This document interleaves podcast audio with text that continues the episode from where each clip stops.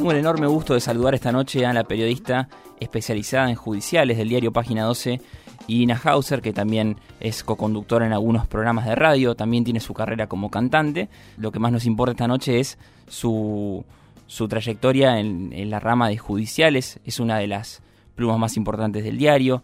Es interesante seguirla en sus redes sociales porque además de publicar sus notas se encarga de hacer una, una interesante curaduría eh, y un seguimiento también notable de, algunos temas que realmente son importantes para, para toda la ciudadanía. Eh, hace algún tiempo publicó un libro que es buenísimo, ya lo he recomendado aquí en la radio, llamado Los Supremos. Eh, lo presentó aquí en la ciudad de Mar del Plata, más precisamente en el Faro, en, alguna, en una de las actividades coordinadas por el Faro de la Memoria, y, es un gusto poder hablar con ella esta noche de, de, este libro que cuenta nada más y nada menos que la historia actual de la Corte Suprema de, de Justicia de la Nación. De este modo la, la, recibimos a ella. Buenas noches, Irina. Un gusto saludarte. Mi nombre es Federico Bruno de Radio Brisas. ¿Cómo estás? Hola, buenas noches. Muy bien. Bueno, hablamos de Los Supremos, que es un libro que yo creo que tiene la piedra fundamental en una crónica que vos publicás en, en, en revista Anfibia. ¿Qué desafío fue para vos eh, publicar en esta revista de, de no ficción y, y empezar a, a, a, ver el panorama de lo que luego terminó siendo el libro. Y la nota que vos mencionás de Anfibia fue efectivamente la, la base de, del libro. Eh, a mí Anfibia me parece una de los, las mejores propuestas de medios digitales que hay, te diría, en la, en la región, si no la mejor. Sobre todo en lo que hace en lo que hace a, a, al periodismo narrativo digamos no que es esta forma de de condensar eh, información y, y, una narración exhaustiva y con forma de crónica de, lo que se cuenta. Eh, y a mí me bueno me me sorprendieron un poco los colegas de la revista Anfibia, a quienes respeto enormemente, sobre todo, bueno, su director Cristian Alarcón y uno de sus editores, Martín Ale, un día que me, me vinieron a decir, ellos me vinieron a, a, decir que yo tenía que escribir una crónica sobre, sobre la corte, en un momento en que, en que además eh, estaba en una, en una especie de ebullición y transición a la corte, que era, que ya lo recuerdan, el momento en que, esa, que se discutía la salida de Carlos Fay, porque estaba muy mayor, y la, la expresidenta Cristina Fernández de Kirchner puso el tema sobre el tapete, ¿no? Con el, argumento de que de que bueno, cómo podía ser que, que Carlos Fay siguiera en la corte eh, habiendo pasado ya largamente lo, los 75 los 75 años. Yo creo que en ese momento tenía 97, una cosa así. Ya era una una enormidad, ¿no? Pero bueno, para los que conocimos a Fay de cerca, no era tan sorprendente ver su insistencia en quedarse en la corte, ¿no? Y en ese momento, eh, decía Alarcón y Martín L. Me, me, me proponen esto, la verdad que me da como un sobresalto porque porque lo que nos pasa también a los periodistas que cubrimos, que escribimos la, la actividad como más cotidiana de, de ya sea de un organismo, en este caso de un poder o de la corte misma, eh, a veces nos cuesta corrernos de esa realidad y decir, bueno, voy a contar la historia de esto con una distancia considerable, ¿no? Eh, en general, ese ejercicio de tomar una distancia yo siempre lo había hecho, pero bueno, era un desafío un poco mayor del que me estaban proponiendo, porque me estaban proponiendo contar la historia de los últimos años de la Corte, eh, llevada a ese momento tan crucial, ¿no? Y bueno, ya pasó bastante tiempo de, de esto y cuando, o sea, después que sal, la crónica, cuando sale en anfibia, tiene una repercusión que yo nunca me hubiera imaginado. Para mí fue una enorme satisfacción escribirla porque además eh, me gusta mucho escribir y a veces cuando uno escribe en la cotidianidad de un diario hay gustos desde el punto de vista narrativo que no se los puede dar, pero cuando tenés la posibilidad de escribir algo de estas características, eh, bueno, es como que te llega la hora, ¿no? y la hora de poder darte ese gusto y de, y de lucirte con algo que, que además, bueno, la corte es como un, es un territorio muy, poco intimidante para los periodistas.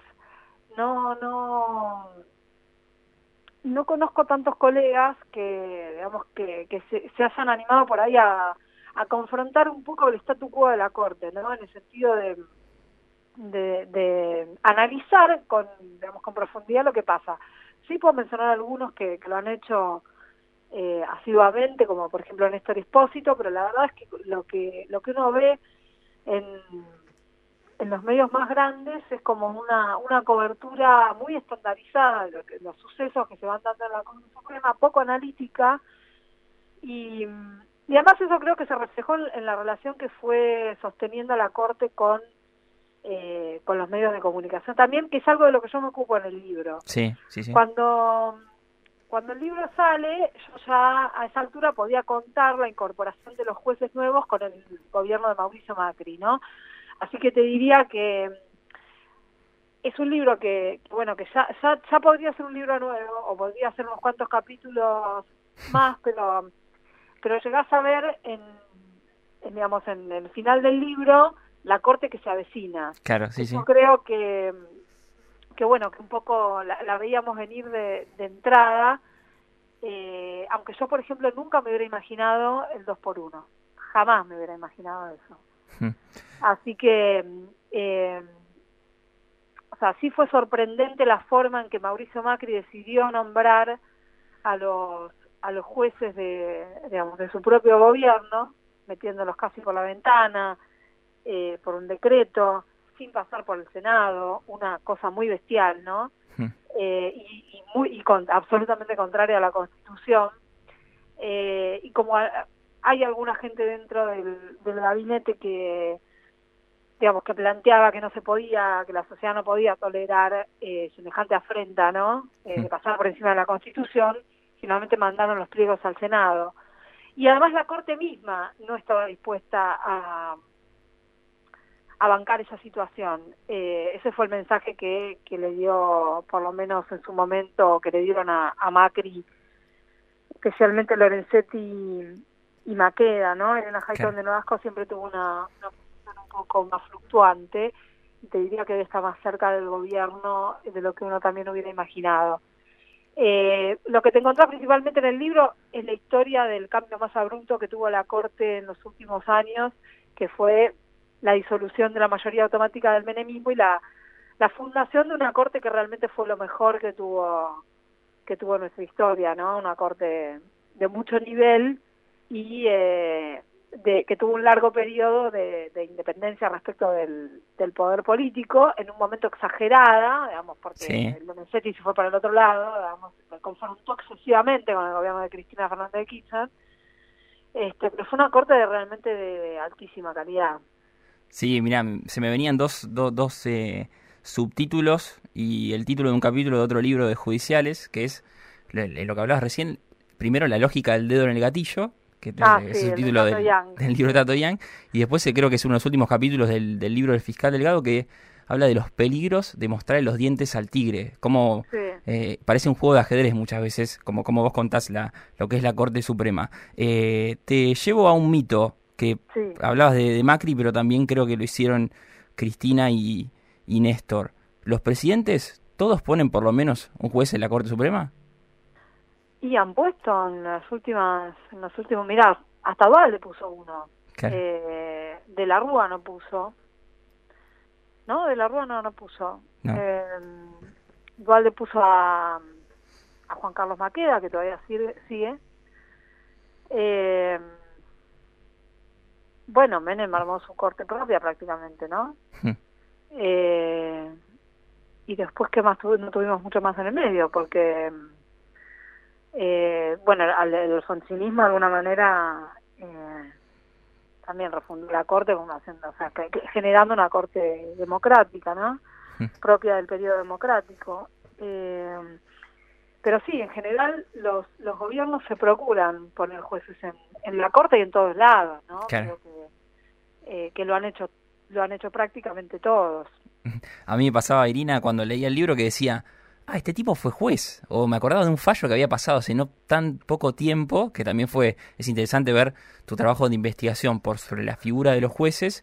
y por también por los fallos que son los que en algún punto hablan por ellos o, dicen muchas cosas de, ellos. Y me interesa mucho eh, el vigor que cobró este último tiempo la figura de Carmen Argibay, que vos haces una distinción muy clara que decís que fue eh, muy, muy piola, por decir de alguna manera, para, para, para lo que tiene que ver con, con, los derechos de las mujeres y, la creación de algunos organismos particulares, pero a su vez su forma de, de ejercer su profesión fue siempre con los libros debajo del brazo, como que nunca pudo correrse un poco de eso. ¿Cómo, cómo la definís ahora con el tiempo?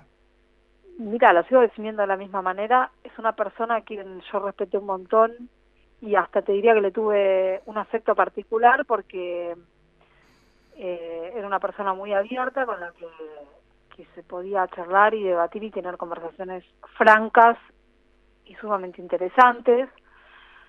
Carmen Argibay, como feminista que fue, generó una ruptura dentro del Poder Judicial muy importante al traer la perspectiva de género, que parece, viste, una frase hecha, una llevar la perspectiva de género al Poder Judicial, no sé cómo, es una revolución, es, es poner, eh, sacudir todas las estructuras, porque el Poder Judicial es, debe ser el, el poder más conservador que y el ámbito más conservador que, que existe, ¿no? Desde el punto de vista organizacional, laboral, de los valores, de los principios, de, todo, ¿no?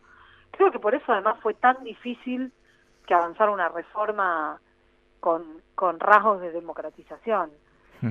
Eh, entonces Carmen Argibay se las ingenió para empezar a hacer esa tarea con un trabajo de hormiga, porque ella lo que hacía era organizar talleres, ella creó, fundó la Oficina de la Mujer, que en realidad también vino motivada, y en esto no hay que restarle crédito a Enrique Petraki, paradójicamente, un varón. Eh, Enrique Petraki, que fue el antecesor de Lorenzetti en la presidencia de la Corte, en un momento también de transición entre aquella Corte de la mayoría automática y la Corte más de, de, de Néstor Kirchner, digamos, por ponerle algún nombre. Eh, Enrique Petraki fue la primera persona que empezó a reparar en ese tema. Eh, le pidió en su momento a Hayton de Nolasco que, que tomara la cuestión, pero claro, cuando, cuando llega Carmen Argibay, Carmen Argibay era una persona que tenía moldeada la cabeza con, con criterios del, del feminismo y la, la defensa de los derechos de las mujeres, ¿no? Y empezó a generar estos talleres como parte de la actividad de la oficina de la mujer de la corte, eh, a los que no acudía mucha gente, tardó, tardó en, acudir la gente, porque claro, tampoco podían obligar a todo el mundo a ir ahí, ¿no? Pero se trataba justamente de redefinir eh, todo, de qué manera se trata una víctima, o sea, qué significan expedientes, ya sea que, tengan que ver con cuestiones de género, como expedientes comunes donde estén mujeres involucradas, o sea, revisar toda la mirada eh, sobre la situación de la mujer ya sea al momento de, eh, digamos, de, o de, una, una denunciante, digamos, o una denunciada, pero también las mujeres que forman parte de la estructura del Poder Judicial, ¿no? Mm. Imagínate, esto fue algo realmente muy... Eh, que, que conmovió mucho adentro de, del Poder Judicial. Esa es la primera cuestión. Luego, es cierto, y yo lo cuento en el, en el libro, Carmen Argibay lo que tenía era una especie de obsesión por los precedentes, el código, los códigos, hmm. eh, los códigos, digamos, el código penal, el código de procedimiento, el código lo que fuera, que tuviera que aplicar, y, y no correrse ni, ni, un, ni una línea, aunque aunque ella, o sea, digamos, no, no, no, es de esas juri, no era de esas juristas que quizá consideran que pueden revisar una posición o una, o una jurisprudencia para generar algo que les parece pertinente en un momento dado, ¿no? Por ejemplo, cuando la Corte se pone a analizar los indultos, la, la validez constitucional de los indultos, Carmen Argibay es la, es la, junto con Carlos Fay, que era más previsible, es la única que termina diciendo, no, esto es constitucional, yo no puedo ir ni contra lo que ya dije una vez, ni contra lo que ya dijo la Corte otra vez, ¿no? Eh, muy estricta en ese sentido. e incluso incluso en las cuestiones de derechos de las mujeres no eh, donde donde donde estuvieron casos involucrados casos que, que hacían este sí a derechos de las mujeres por ejemplo el caso de Romina Tejerina no no tuvo la posición más eh, más afín a ella, eh, Carmen Argibay. Y lo mismo cuando se discutió la cuestión de eh, el aborto no punible, Carmen Argibay estuvo en la vanguardia de esa sentencia, pero ella con criterios propios fue como atajándose con los, en los pequeños detalles también por los antecedentes y las cuestiones de, la ley, ¿no? Tenía esto. Eh, y a, a, los empleados de ella, los secretarios, secretarias que trabajaban con ella, la verdad que les resultaba difícil esa convivencia, ¿no? Porque por ahí tenían una tenían una idealización sobre ella como jurista feminista que después no encontraron, ¿no? Claro. En, el despacho. Eh, pero muy interesante el proceso que se dio con, con Carmen Argibay, ¿no? Y los esfuerzos que además hizo sí por sacar sacar adelante algunos temas. Eh, yo rescato mucho la figura de, de ella. Sí, eh, Irina, te voy a hacer la, la última pregunta. Eh, Lorenzetti cuando termine su presidencia en la Corte Suprema de la Nación. ¿Quiere o tiene aspiraciones de ser presidente de la Nación? Hago un pequeño paréntesis aquí. Eh, es interesantísima el tratamiento que hace sobre la figura de, de, Lorenzetti, a quien se lo ninguneaba como un abogado que venía del interior. Y vos, y vos contás muy bien, con, con los recursos del nuevo periodismo, de, de revista anfibia, la no ficción, cómo es alguien tan carismático que seduce mucho con su discurso. Y la sedujo, por ejemplo, que a mí me parece, a Cristina, fascinación. A los empresarios. Y sí, te causa fascinación. Y yo creo que incluso a muchos colegas míos lo que le pasa es eso, que caen en la fascinación de la figura y no, se han podido correr de eso, ¿viste? Y, y es difícil analizar. Pero efectivamente, como vos decís, al principio era nadie, era el abogadito Rafaela, como le decían, y terminó terminó mostrando que era una persona con un afán de liderazgo muy grande eh, y, muy ambicioso. Yo no creo que quiera ser presidente. Yo creo que le va muy bien el rol que tiene hmm. y que lo ha explotado a, más no poder.